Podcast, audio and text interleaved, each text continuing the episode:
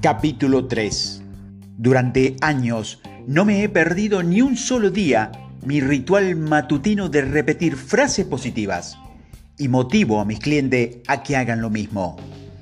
Porque estoy convencido de que si empiezas a fallar a mi rutina, me contagio automáticamente de la negatividad general que priva en nuestra sociedad.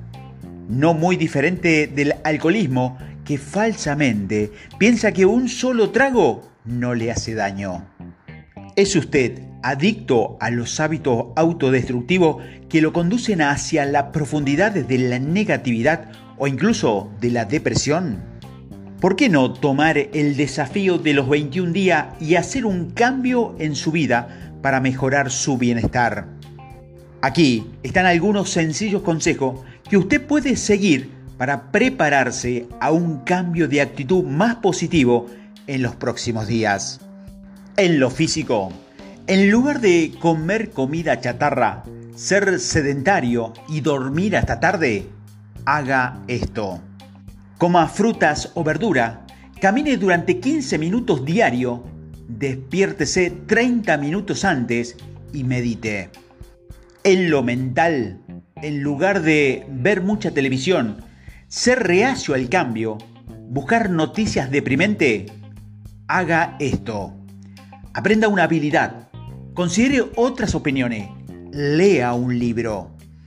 En lo emocional, en lugar de rehuir al roce social, a enojarse, a preferir estar solo, haga esto.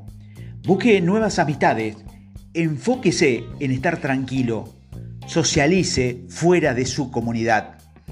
En lo social, en lugar de fracasar en la comunicación, en declinar invitaciones sociales, en perder amistades, haga esto.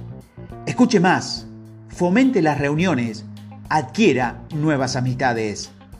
En lo financiero, en lugar de gastar, derrochar fondos y perder el control, haga esto. Ahorre, invierta, documente gastos y en lo espiritual, en lugar de ser ingrato, de ser superficial, en evitar los rituales, haga esto, sea agradecido, sea más sensible, pruebe nuevas experiencias. Como se puede ver, estas sugerencias son de carácter general y relacionado con seis aspectos que muchos consideran son los principales componentes que conforman y definen a nuestra personalidad. Sin embargo, usted puede agregar detalles y reforzar los cambios y modificaciones que mejor y más específicamente se adapten a su propio caso personal. ¿Por qué no imprime la lista y añade aquellos detalles que mejor apliquen en su caso? Pruebe esta receta para tener una vida más sana y más feliz durante los 21 días y luego, si usted honestamente ha sustituido los malos hábitos que lo han llevado al abismo y lo han reemplazado por otros que le han dado un nuevo sentido a su vida, escríbame y cuénteme su experiencia personal después de seguir esta sugerencia.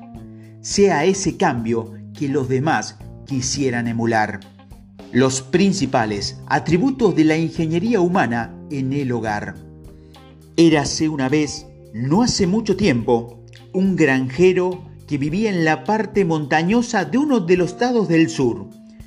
Llevó a su casa una nueva esposa para convertirla en la madraza de sus dos pequeños hijos. La mujer, por su parte, tenía dos hijos propios con quienes se mudó a su nuevo hogar. Con el tiempo, un quinto hijo nació en esta unión. La casa era típica de ese país montañoso y el agricultor era descendiente de cuatro generaciones, nacido en ese pueblo y criado en la pobreza y en el analfabetismo. En contraste, su esposa provenía de una parte más próspera del Estado. Había recibido los beneficios de un bagaje cultural y una educación universitaria. No era el tipo de persona resignada a aceptar la pobreza y el analfabetismo sin protestar. La noche en que el granjero llevó a su nueva esposa a su casa, le presentó a sus familiares y amigos que habían reunido para la recepción de la boda. hasta que tocó el turno de presentarla con su hijo mayor, un muchacho de nueve años, con las siguientes palabras. Y ahora quiero que conozcas al chico más travieso que se distingue por ser el peor niño en el condado y quien probablemente te empiece a tirar piedras a más tardar mañana por la mañana. La madraza se acercó al pequeño Jesse Jen y puso su mano bajo el mentón del niño, le inclinó la cabeza hacia arriba, lo miró a los ojos por un momento y luego se volvió hacia su, hacia su marido y le dijo, estás equivocado. Este no es el peor niño en el condado, sino más bien el más inteligente. Y lo que pasa es que aún no ha encontrado cómo canalizar todo su entusiasmo. De allí en adelante comenzó una amistad entre el niño y su nueva madre, una relación que estaba destinada a proyectar su influencia por mucho tiempo para bien de más de la mitad del mundo civilizado. Esa fue la primera vez que alguien le dijo al pequeño que era inteligente. Sus familiares, incluso su padre, así como todos los vecinos, lo habían etiquetado con la imagen de un niño malo y como una decepción para todos ellos. Pero su madrastra, con una sola frase breve, lo había cambiado todo. Piense en esta historia. Usted, padre y madre, o vea todo el poder que tiene de influir en sus jóvenes. Ustedes pueden ser una fuente de inspiración hacedora de milagros en la vida de aquellos que únicamente necesitan una influencia apropiada para iniciar el camino que lo conduzca a la felicidad. La madrastra era una mujer pequeña, pero lo que le faltaba en tamaño le sobraba en ambición y entusiasmo. A la semana siguiente de haber llegado a ese hogar lleno de privaciones, sostuvo una reunión de mente maestra con su marido en la que estaba determinado a, forzarlo a hacer algo para salir de la pobreza para siempre.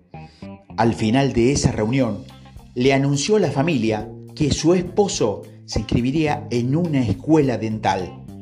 Y como resultado, al año siguiente, a la edad de 38 años, el granjero se había matriculado en la escuela dental de su región, donde permaneció hasta su graduación.